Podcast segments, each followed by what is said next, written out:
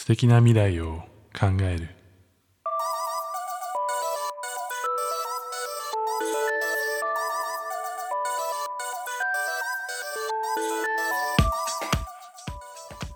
皆さんこんにちはヒデです。このチャンネルでは日替わりで私ヒデの好きなものについてお話ししています。金曜日のテーマはデータエモーション脳の作りや感情テクノロジーをどうつなげていくのか考えていきます。今日のテーマなんですけれども冒頭にあったような素敵な未来を考えることに対する脳の作りについてお話をしていきたいなというふうに思っています。えー、一般的にですね、素敵な未来を考えることはなんか良さそうな気がしますよね。なんかポジティブにこれやりたいんだ、あれやりたいんだ、こうなると思うんだっていうふうにお話しする姿っていうのは、まあ、見ていても結構あの楽しいことが多いんですけれども、まあ、突然ね、いや僕これはさって、いやもっとうまくいくと思うんだよねとか、え僕こんなに努力しなくてもこうなると思うんだよねみたいな感じで希望的観測というえくくりでお話をする方っていうのがいて、まあ、僕もそうなんですけどもあの例えばビジネスをやっていたりとか、まあ、何かしら新しいことに挑戦する時ってなんとなくこうまだまだ実績がない中でいやでもきっとこうなるはずっていう、まあ、ポジティブな側面を見て、えー、話をしたりとか思考を巡らせたりすることってあると思うんですよね。で、このまあ、この自分のポジティブなことをこう強化していってしまって自分のこう受け入れやすいことだけを話したり受け入れたりするという状態は希望的観測という言葉先ほども出てきましたけれども、えー、その言葉で集約することができますでこの希望的観測っていうのは本当に使いどころが難しいものでして、まあ、もちろん結果とか何かしら確証とかいやその証拠とか裏付けとかそういったものがない場合に、えー、何かしらお話しするタイミングって皆さんあると思うんですけれどもそれがねこうちょっとポジティブに行き過ぎてる場合に、気持ち悪さを感じたりとか、まあ、うさんくささを感じたりとかってありますよね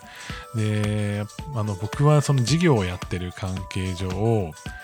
割とこう希望的観測に染まったあの計画を作ることが結構あるんですよ。意外かもしれないんですけど、僕はその会社とか、あと事業なんかこう計画するときって割とポジティブに考えるタイプで、え、なんかなんとかなるでしょ？いや、これってもっとこういうふうになんかいい出会いがあるでしょとか、え、これぐらい売り上げ上がっていくんじゃないですかね、みたいな感じのことを結構、あのー、わかりやすくポジティブに考えてしまうので、なんか割となんかそれで失敗したケースももちろん昔ありましたし、まあ、聞く人が聞いたらうさんくさいだろうなっていうこともねあったりしますね。でこの希望的観測自体は、まあ、良い面と悪い面があって、まあ、当然悪い面というのはそのじゃあ証拠って何なのっていうところが、えー、分からなくなるっていうことももちろんそうだと思いますしあの周りがそれを言えなくなるっていうえリスクが結構大きいなっていうふうに思ってます。まあ、具体的に言うと、例えば僕がポジティブにですね、希望的観測を交えて、え何かを話した時って、決してネガティブなことを言っているわけではないんですよ。で大体こうネガティブで、いや、これできないでしょとか、いや、無理でしょとか、そうやって言ってしまえば、あのそれ自体がいやなんかいやもうちょっとうまく言ってくれないのかなとかもっとポジティブに考えられないのかなって皆さん思うと思うんですけどポジティブなことって否定しづらいんですよねそのなんか否定しづらい議論をするっていうのは例えばそのポジション例えば取締役とか偉いマネージャーとか社長とか、まあ、そういったポジションがの人が使うとこう掛け算でね大きくなってしまって周りの人が萎縮して言いたいことが言えなかったけどなんとなく乗り気じゃなくてうまくいかないとかまあなんだろうたまにこの企画上の人が勝手に決めたなみたいな企画がね広告の企画とかを見たりするんですけれども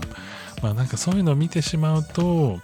まあ、やっぱりこのデータで裏付けなんでしてないんですかとかそれって証拠ありますかとかっていう空気になかなかならずあのなんだろうこうふわっと抽象的な議論が進んだりとか、まあ、ちょっと間違った方向かもなって思ってるけどそれを修正できなかったりとかっていうことが発生しちゃうというのは結構大きいですね。なので、まあ、希望的観測っていうのを、まあ、話すのは間違ってることではないと思うんですけれども、え希望的観測と、まあ、それはね、なんかなんとかなるっしょみたいな感じだけじゃなくて、えー、まあ私はでもそれでもやりたいっていう熱意と、じゃあそこがこうなった時にこうしますよっていう責任だったりそこまでの見通しみたいなものがあるとうまくねこの希望的観測っていうのが働いてくるのかなって思ってます。で結構僕がその30前後の時にいろいろ事業を潰したことがあるんですけれども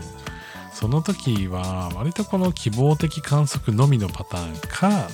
責任と熱意しかないみたいな。だから、結構ネガティブになってまあ、こう希望的観測の逆が絶望的観測っていうらしいんですけど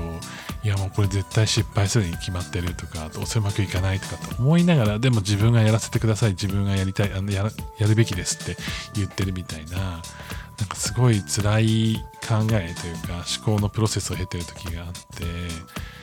なんかどっちかだけではダメなんだなっていうのを改めて思いますね。まあ、希望的観測っていうポジティブな表現とかポジティブな考え方っていうのは絶対的に大事で、そこに対して熱意とか責任とかがついてきてようやくねじゃあこの人にお任せしたいなって思ってもらえるかどうかえ僕は自分自身が派手に何かをするっていうことよりも誰かにお仕事をもらったり誰かのために何かをしたりとかっていうところがすごく、まあ、得意というか好きな人間なので、まあ、この、まあ、希望的観測と、まあ、熱意とこう責任っていうねこの3つの組み合わせみたいなものを改めて考えながらいろんなプロジェクトを進めたりプライベートを過ごしていきたいなっていうふうに思っていますね。